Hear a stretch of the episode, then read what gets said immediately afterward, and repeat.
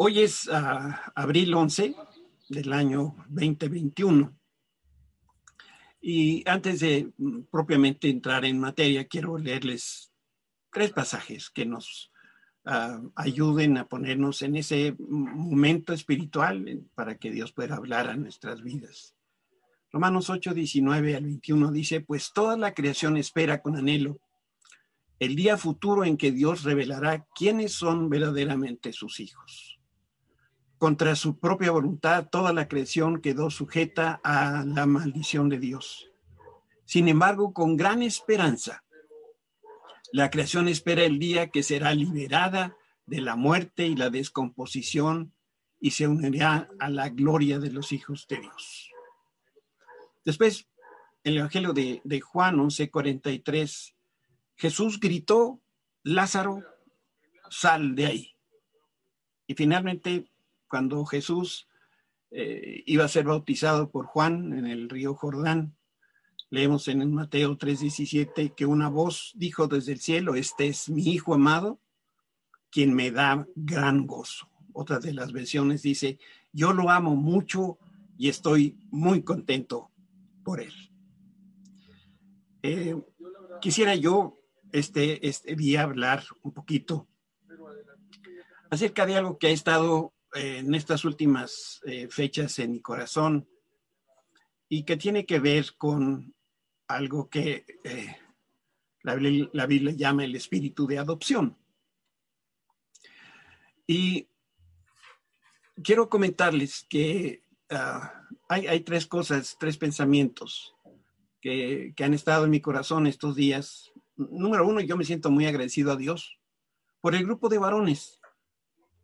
Y también me siento orgulloso de, de cada uno de ellos, de los que semana a semana participan. Es evidente que el Señor nos ha hecho crecer, nos ha hecho madurar en estos últimos años y estos últimos meses.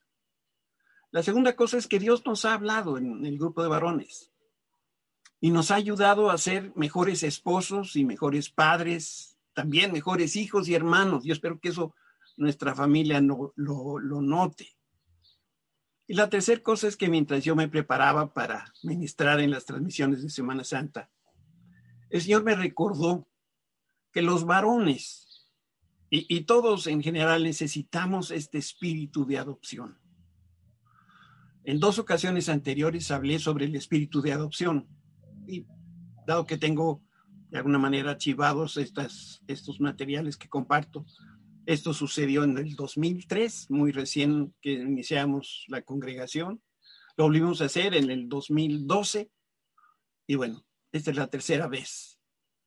Y yo creo que lo que Dios quiere recordarnos es algo que hemos estado experimentando en este tiempo de pandemia que han pasado tantas cosas que nos tenemos la obligación, la necesidad de recordar algunas de las palabras que Dios ya nos ha dado en el pasado.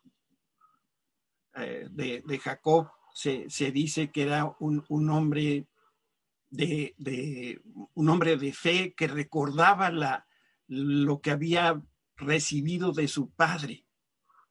Y qué importante es que nosotros también podamos recordar aquellas palabras que Dios nos ha dado. Y voy a empezar por decir que hay muchas clases de padres varones. Padres abusivos, enojados, distraídos, padres necesitados, padres ausentes. Hay otros que son críticos, padres emocionalmente que están desconectados. Y también los hay que son padres infieles. El otro lado de la moneda están los padres amorosos, los que son padres bondadosos y espirituales, padres que se saben comunicar, padres que son fieles.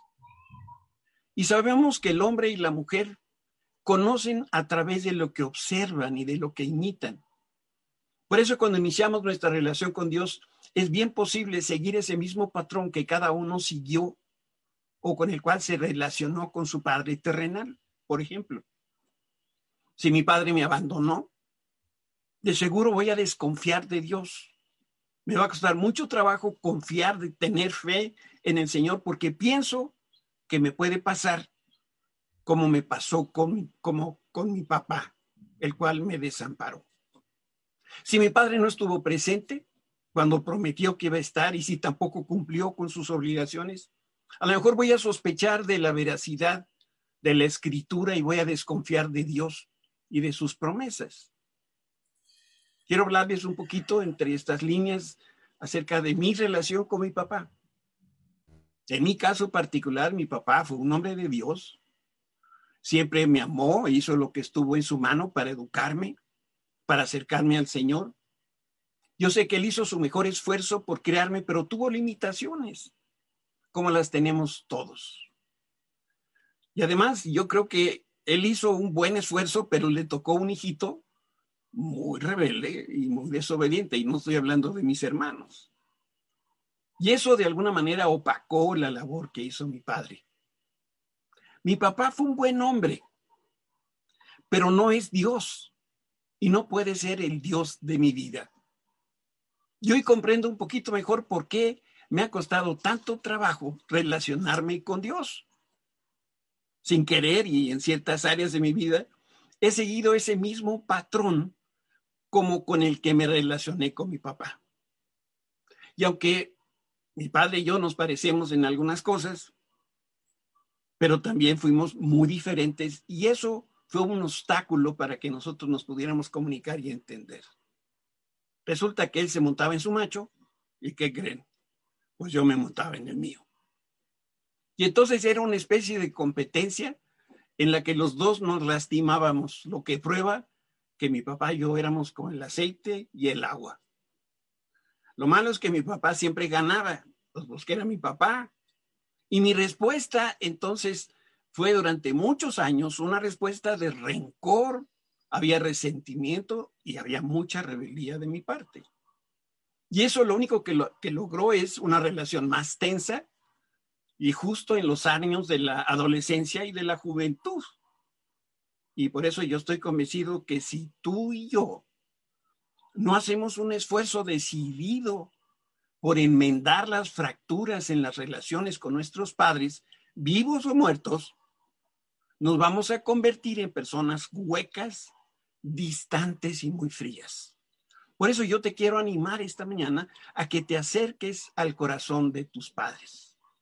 Si tienes la bendición de tenerlos con vida, híjole, no hay, creo yo, una inversión mejor en este momento, justo cuando estamos atravesando esta pandemia, que estar cerca de tus padres. Tú mismo vas a comprobar que todas tus relaciones van a mejorar cuando mejoren las relaciones con tus padres. Pero lo más emocionante es que en el momento que tú abraces a tu papá, varón, y le expreses tu amor, vas a estar abriendo la puerta de acceso a una relación más íntima y más cercana con Dios Padre. Yo quiero que tú te sientes hoy relajadamente ahí donde estás. Yo sé que algunos están en su camita con la pijama puesta. Está muy bien. Pues siéntate tranquilo. Hay unas pocas de citas que vamos a poner en la pantalla para ti. No escribas, no hagas otra cosa más que escuchar la voz de Dios.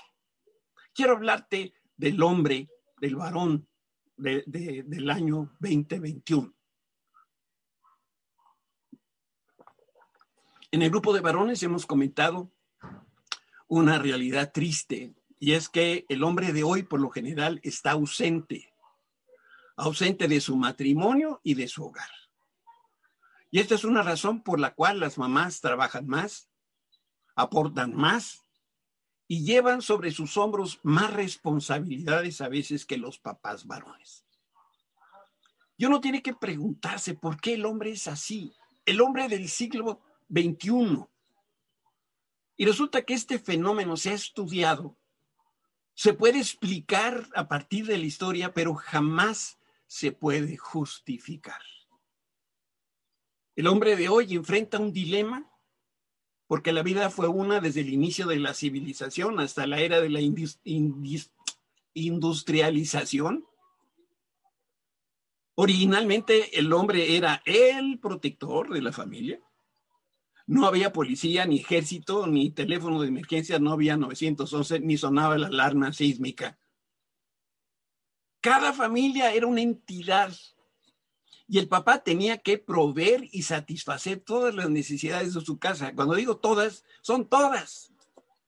Por eso, en algunas ocasiones se asociaba con otras familias y formaban un grupo de familias para poderse ayudar mutuamente. El papá era el único proveedor de su familia. Él traía físicamente a la mesa lo que la familia comía. Me refiero que el papá cazaba animales o los criaba o cultivaba el campo. A veces hacía las tres cosas a la vez. El papá era el proveedor, era el protector y además tenía todas las respuestas y si no las sabía, las inventaba. Para decirlo en una, en una palabra, hace tiempo, hace muchos años, el papá era Superman. Pero cuando llegó la revolución industrial y las máquinas, la cosa cambió radicalmente. Y esto estamos hablando muy probablemente por ahí del siglo XIX. Después vino la Segunda Guerra Mundial y las mujeres en los Estados Unidos llegaron por primera vez al campo laboral. Y de inmediato se convirtieron en un factor clave para ganar la Segunda Guerra Mundial. No solamente estaban apoyando a los hombres que peleaban en Europa, sino que al mismo tiempo estaban sosteniendo económica, moral, espiritualmente a toda la nación americana. ¿Quiénes? Las mujeres. Cuando termina la guerra, las familias habían aprendido y se habían acostumbrado a una forma nueva de vivir. Y resulta que el hogar disfrutó de dos ingresos y en poco tiempo el resto del mundo siguió el ejemplo en los Estados Unidos. Y mira que la idea no es mala, porque dos es mejor que uno. Y se vive mejor si los dos trabajan. Pero nadie imaginó la trascendencia y sobre todo las consecuencias de este cambio de conducta y de modo de vida. Para empezar, rápidamente todos se acostumbraron a una manera más cómoda y más holgada de vivir. La esposa nunca más regresó a las tareas, a las tareas del hogar. Por eso en nuestras casas nos dan a siempre lo mismo, quesadillas. Todos los hijos de esa época y hasta nuestros días crecen y se crían sin la presencia de los dos padres en el hogar. A lo mejor para algunos lo que estoy diciendo les suena como aberrante, ¿no? Bueno, pues esa es la historia, lo que estoy tratando de poner a tu consideración. Resulta que los hijos de esa época hasta nuestros días crecen, se crían sin la presencia de los dos padres en el hogar. También cambió la educación y los valores, en particular en lo que tiene que ver con las hijas mujeres. Ellas están más capacitadas, más letradas y estudiadas, y por todo esto resulta que en este tiempo las mujeres no necesitan de un hombre. No necesitan de un esposo. Pero el efecto más grave de la industrialización y de la mecanización fue que el hombre perdió su propósito. Ya nadie lo necesitaba para proteger, ni para guiar, ni para resolver problemas, ni para proveer para la familia. Y el varón se encontró por primera vez, y escucha esto, en seis mil años sin propósito. Hoy los varones no saben qué carrera escoger, qué trabajo deben desempeñar, tampoco saben para qué son útiles y al mismo tiempo nuestra contraparte femenina obtiene mejores calificaciones en la universidad, está mejor capacitada para enfrentar el mundo laboral y las adversidades de la vida. Y si te vas a enojar por lo que estoy diciendo, de una vez te digo lo que sigue. Un hogar donde el esposo no es la cabeza y donde la mamá no atiende a los hijos es un hogar disfuncional.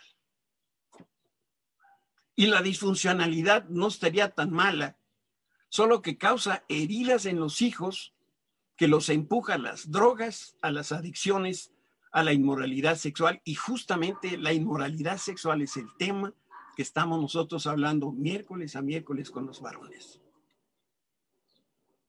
¿Cuál es la respuesta de Dios a este mega problema? La respuesta está en el espíritu de adopción. quiero mostrarte un pasaje, Romanos 8:15. Yo quiero que lo, leamos con, mucho cuidado y ahí descubrimos nosotros algo eh, muy importante.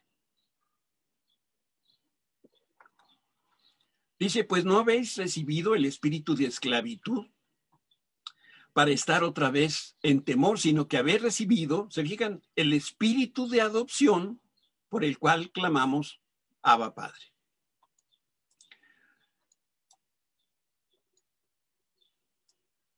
Tres palabras quiero resaltar aquí. Temor, que en este pasaje significa fobia, o sea, un miedo infundado. La segunda palabra es espíritu de adopción. Y esto es lo que significa, y para que no te hagas pelotas de, nada, espíritu de adopción es igual a Dios. Y ese espíritu es una persona, es Dios mismo. Por eso cuando, cuando ponemos otra vez el pasaje, hijo, cuando leemos ahí, en Romanos 8:15, pues no habéis recibido el espíritu de esclavitud para estar otra vez en temor, sino que habéis recibido el espíritu de adopción, podríamos nosotros haberle puesto en este texto, sino que habéis recibido el, bueno, a la persona de Dios Padre. Por eso es que nosotros clamamos Abba Padre. Y finalmente, gracias. La palabra Abba es un término arameo que eh, está, está dada al padre varón pero no traduce a nuestra palabra padre. Por eso los traductores de la Biblia pusieron Abba y luego le pusieron junto padre. Son dos palabras que dicen lo mismo. Abba es padre, pero no equivale a padre en castellano, porque está utilizando una palabra que expresa cariño. Es como si dijéramos papito o, papacito. Eso quiere decir Abba. Y eso a mí me recuerda los nombres de cariño que emplean los nietos a veces con sus abuelos. A mí, mi, nieta Sofía me decía abo. Ahora ya los tres hijos, edad, los tres nietos a la edad que tienen, ya me dicen por el genérico, ya soy abuelo. Está bien para mí también. Padre es un término formal, mientras que aba es un término que habla de amor, de cercanía, de intimidad. Pero si no se tiene una buena relación con Dios, sería hasta, irrespetuoso llamarle Abba al único Dios que es soberano en el universo.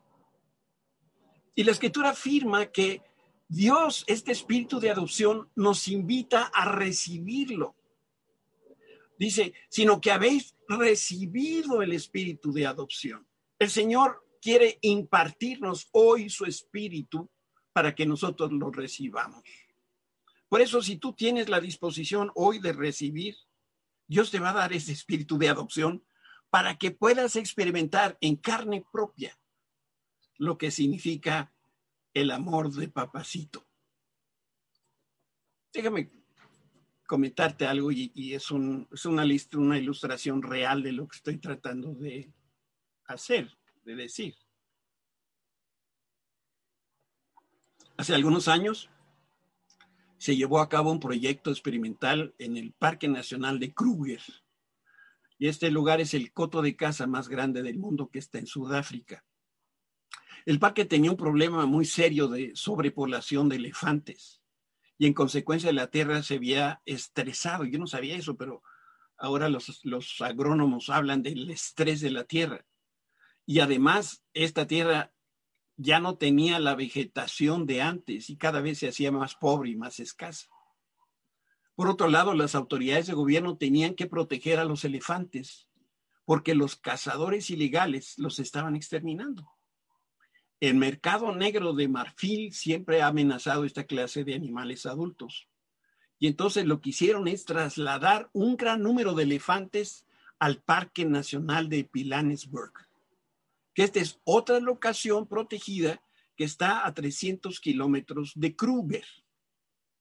Cuando los guardas de Kruger dejaron en libertad a los elefantes jóvenes que trajeron, ellos pensaron que el problema había quedado resuelto, pero al año descubrieron un nuevo problema. Resulta que en el parque de Pilanesberg también se protege a la población más grande de rinocerontes blancos de África. Ellos también son una especie en peligro de extinción. Los guardabosques, los guardabosques descubrieron con horror que había aumentado de manera dramática el número de rinocerontes muertos y asumieron, como había pasado con el otro parque, que también era la cacería ilegal. Y para resolver el problema, lo que hicieron fue colocar por todo el parque cámaras y micrófonos muy sofisticados para captar el movimiento y de esta manera también capturar a los asesinos. Y en pocos días descubrieron que los asesinos de los rinocerontes no eran cazadores furtivos, sino que eran los elefantes jóvenes que se trajeron de Kruger. Mira, bajo condiciones normales, los elefantes no tienen enemigos naturales. Por lo tanto, tampoco atacan a otros animales. Sin embargo, aquí estos elefantes jóvenes corrían en manadas y mataban rinocerontes a su paso los arrollaban y los mataban. Los elefantes que se grabaron en esas cámaras fotográficas parecían pandilleros corriendo por las calles provocando todo género de destrozos. Los guardabosques jamás habían visto una conducta como esta y después de estudiar la evidencia con todo cuidado, concluyeron que los elefantes jóvenes necesitaban a sus padres varones. Así que regresaron a Kruger a los pocos elefantes machos que habían quedado y los soltaron ahora en Pilanesberg. Y a partir de ese día no hubo una sola muerte más de rinocerontes blancos. Los elefantes que corrían en pandillas, lo que hicieron ahora cuando vieron, cuando vieron ahora a, a los elefantes adultos, se dieron cuenta del ejemplo y de la autoridad que tiene un padre maduro. Y en el instante que regresó la figura paterna a la manada, los animales jóvenes abandonaron esa vida de delincuencia y se convirtieron, si cabe la expresión, en elefantes normales, elefantes civilizados, pues. No sé tú, pero yo me resisto a creer que los elefantes sean más sabios que nosotros. Este ejemplo de la naturaleza nos enseña claramente lo que siempre ha estado en el corazón de Dios. Y también nos ayuda a explicar la conducta de algunos de nosotros como adultos y también la conducta de nuestros hijos e hijas. La rebeldía, la desobediencia, esa oposición constante a la autoridad no era otra cosa más que el síntoma pero ¿cuál es la verdadera enfermedad? La verdadera enfermedad aquí es que faltaba un papá en el hogar que ame, que discipline con amor y que dé buen ejemplo a sus hijos. Y muchos hijos están resentidos porque no recibieron el amor de su padre varón. Oímos en nuestras conversaciones en el grupo de varones, es que mi padre yo nunca le oí decir que me, que me quería. Yo nunca recuerdo haber sentido una caricia de mi padre. Yo no estoy de acuerdo con la conducta de nuestros hijos, pero estos actos desbaratados son solamente un clamor de nuestros hijos, que están diciendo, papá, mamá, no ves, estoy herido, estoy lastimado, me siento solo, y bueno, si no te das cuenta, estoy bien enojado. Claro, ¿dónde están los papás? Pues trabajando, ganando, porque con dos que trabajen se vive mejor. ¿Y quién está atendiendo a los hijos? Y bueno, tú tienes la respuesta. Nosotros sabemos que si Dios interviene, si nosotros metemos a nuestra mente y corazón la figura de Dios Padre, entonces vamos a recibir el amor del Padre Celestial y vamos a recibir este espíritu de adopción, que es el único bálsamo que puede sanar las heridas del pasado y convertir ese, ese enojo en gozo y en paz. La Biblia nos dice que Jesús vivió en santidad y obediencia, porque en cada momento de su vida él experimentó el amor de su Padre. Vamos a leer Mateo 3, 17.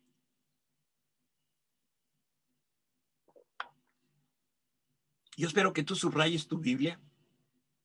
Y este es un pasaje que tiene que estar subrayado en la Biblia de cada uno de nosotros como creyentes.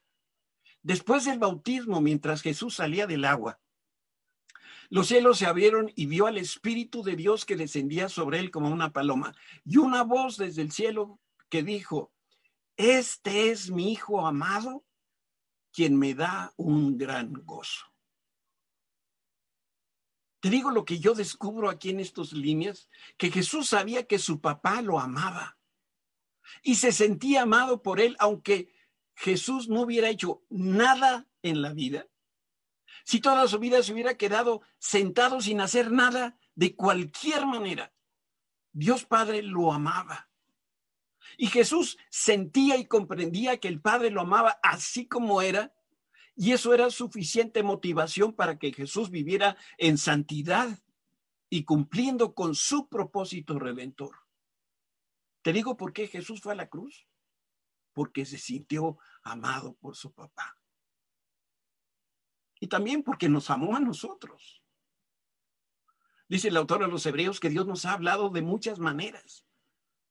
Lo ha hecho a lo largo del, del tiempo nos habló a través de los profetas, pero ahora nos habla a través de su Hijo. Pero a lo mejor no hemos entendido su mensaje. ¿Quieres volver a poner otra vez el texto de Mateo 3, 17, por favor? El anterior. El Señor quiere que grabes estas palabras en tu corazón. Este es mi Hijo amado, quien me da un gran gozo. Y esto es lo mismo que Dios dice de ti. Gracias. Y Dios nos dice esta mañana, tú, tú, fulanito de Abraham, tú eres mi Hijo amado. Me siento muy orgulloso de ti y no tienes que hacer nada para ganar mi favor ni mi gracia. Te amo porque eres mi hijo, no porque hagas algo bueno. Si hay algo que me gustaría que tú guardaras en tu corazón es que puedes estar seguro que no tienes que hacer nada para recibir el amor de Dios. Qué mal hicimos como padres cuando condicionamos las cosas por aquello que iban a hacer los hijos. Si sacas buenas calificaciones, hay tal más cual premio. Si haces esto, y entonces hubo un condicionamiento y quizá como hijos aprendimos que si queremos algo de nuestros padres, tenemos que ganarnos eso a través de buenas calificaciones o buen provecho.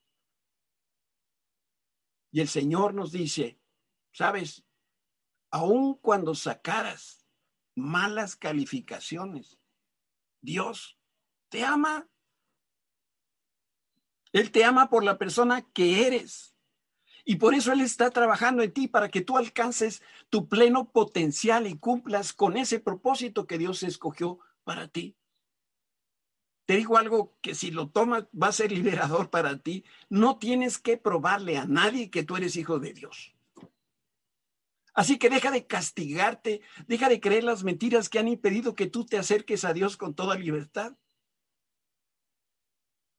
Ayer nos reunimos nuestro grupo de conexión porque es un grupo bien activo y hablábamos un poquito de estas cosas y de cómo nos cuesta trabajo acercarnos a Dios porque no sabemos si nos va a regañar o no nos va a regañar.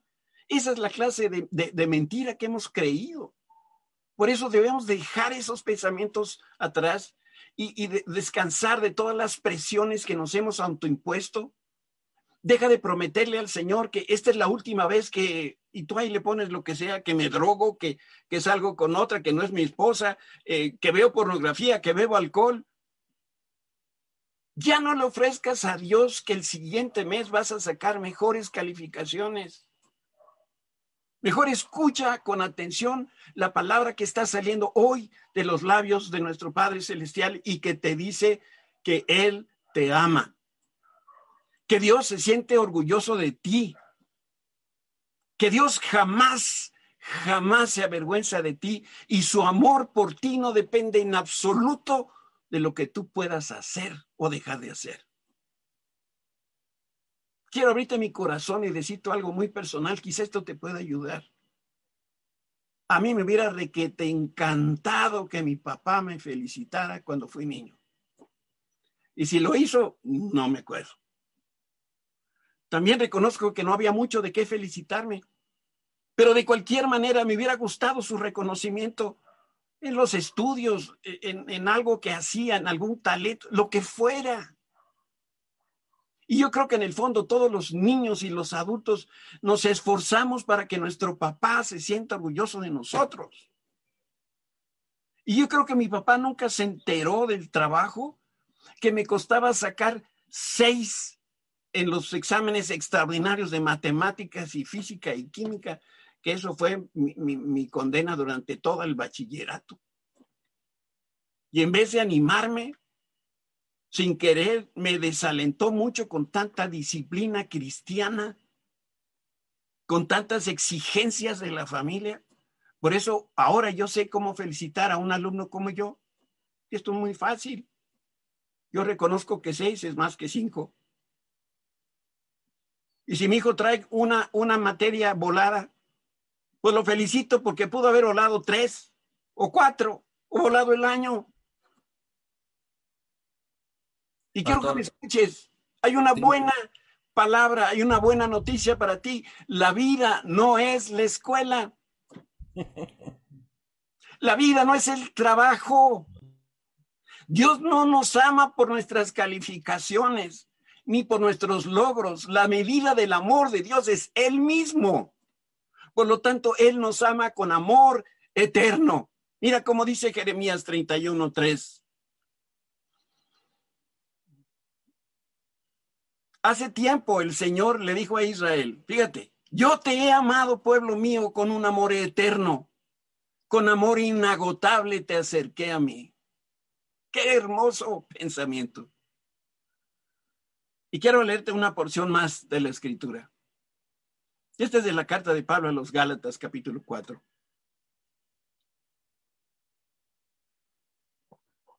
Sin embargo, cuando se cumplió el tiempo establecido, Dios envió a su Hijo nacido de una mujer y sujeto a la ley.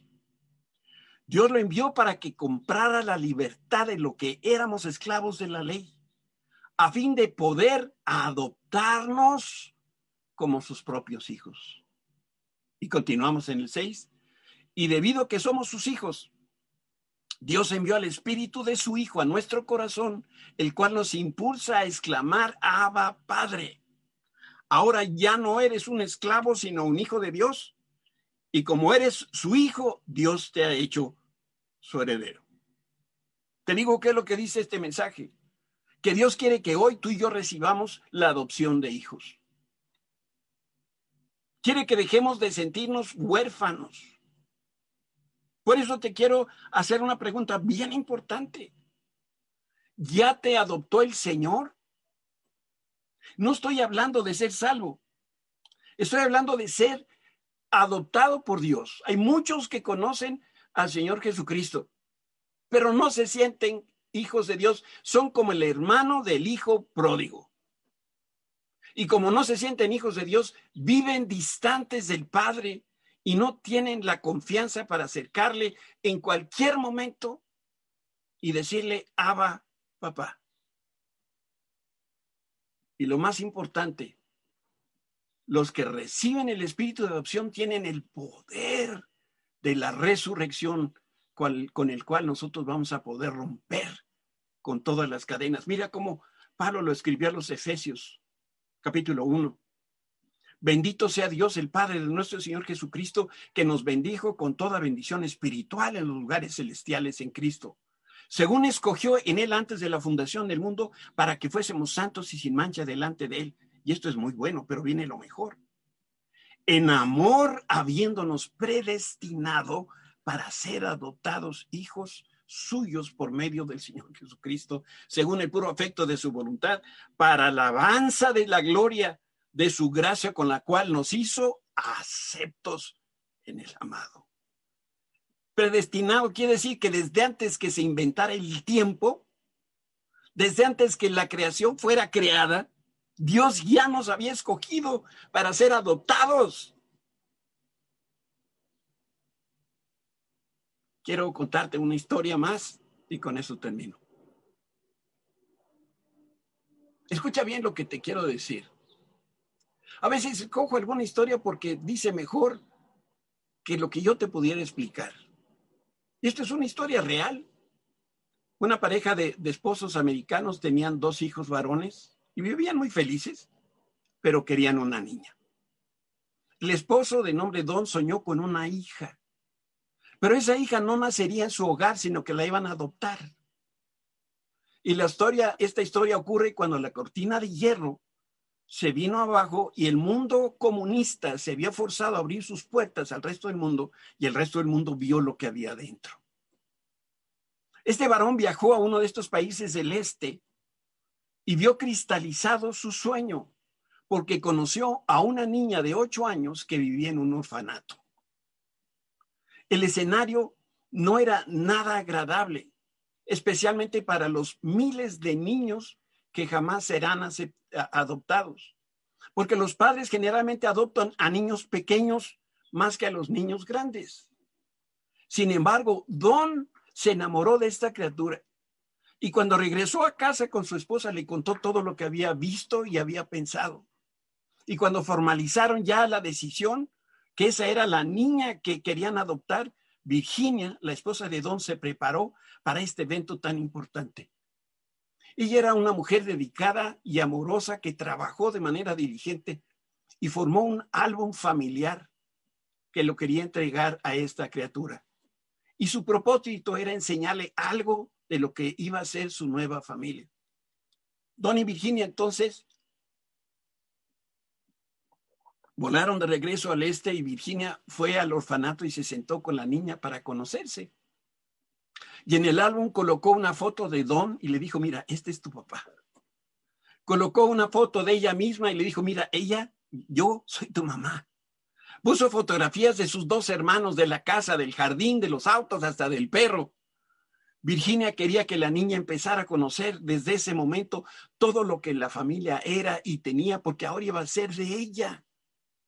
Y después de ver todas las fotos y explicarle quién era quién, le regaló ese álbum a la niña. Ella tomó las fotos en sus manos y le empezó a abrir este libro y absorber porque no quería perder ningún solo detalle. Yo quiero que por favor tomes en consideración que la niña nunca había estado en los Estados Unidos. El papeleo oficial no había concluido, la niña no había hecho el viaje, no había conocido a los miembros de su familia, pero al mismo tiempo todo estaba en ese documento, en ese libro. Y cuando la niña absorbió el amor detrás del álbum de fotos, recibió el espíritu de adopción.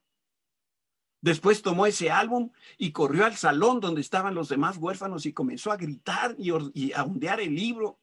Y con mucha emoción les decía en su lengua natal, ya no soy huérfana. Hoy mismo dejé de ser huérfana porque ahora tengo mi propia familia. Los otros niños le preguntaron, ¿cómo sabes que tienes otra familia? Y entonces la niña sacó el libro y los llevó foto por foto y le dijo, mira, este es mi papá.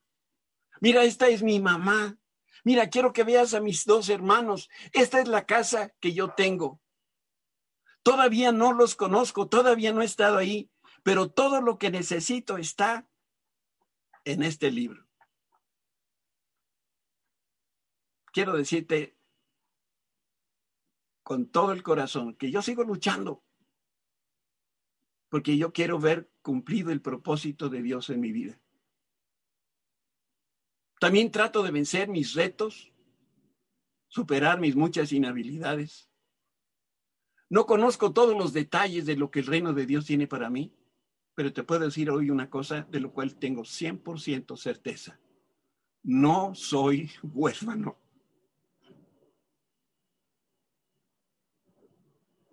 Todavía no conozco el cielo, pero tengo un libro.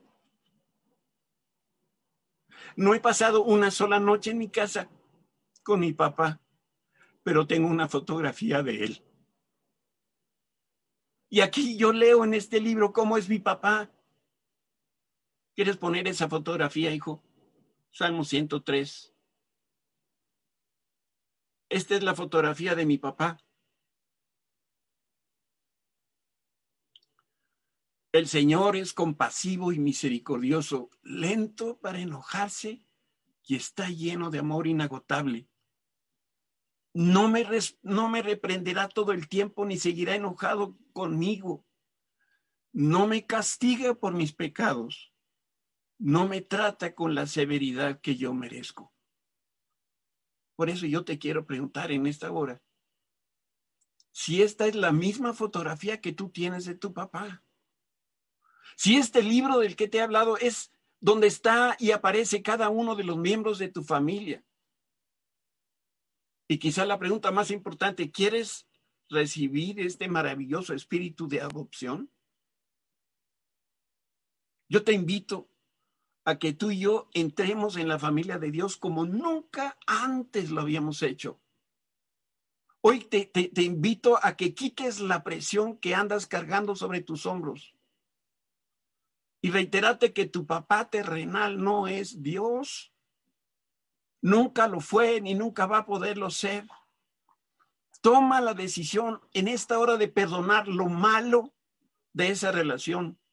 Decide perdonar lo que hizo y lo que dejó de hacer. Perdónalo por lo que fue, por lo que, por lo que tú quisieras que estuviera por ahí atorado en tu vida. Y ahora decide amarlo desde este instante honralo, agradecele por todo lo que hizo por ti. Tu papá y tu mamá hicieron posible que tú nacieras, pero tu ADN, ese ADN espiritual ha cambiado y así va a permanecer por la eternidad. El Señor tiene un plan maravilloso para tu vida y la elección es tuya. Te puedes quedar el resto de tus días con rencor y decepción, herido, enojado y resentido como esos elefantes adolescentes que no sirve de nada? ¿O vas a perdonar a tu padre? Lo bendices, lo aceptas y lo amas. Y algo más va a ocurrir si lo haces. Si tú perdonas, todos los que te rodeamos, te lo vamos a agradecer. Porque va a cambiar tu corazón y vas a tener relaciones amorosas y significativas por donde tú quieras, por donde tú vayas a ir. Si tú perdonas a tu papá y lo bendices, si tú lo amas, entonces podrás voltear a Dios y decirle, Señor, yo sé que tú eres el único Abba en mi vida. Ahora mismo yo te recibo. Recibo el espíritu de adopción. En nuestro grupo de varones todavía hay muchos huérfanos.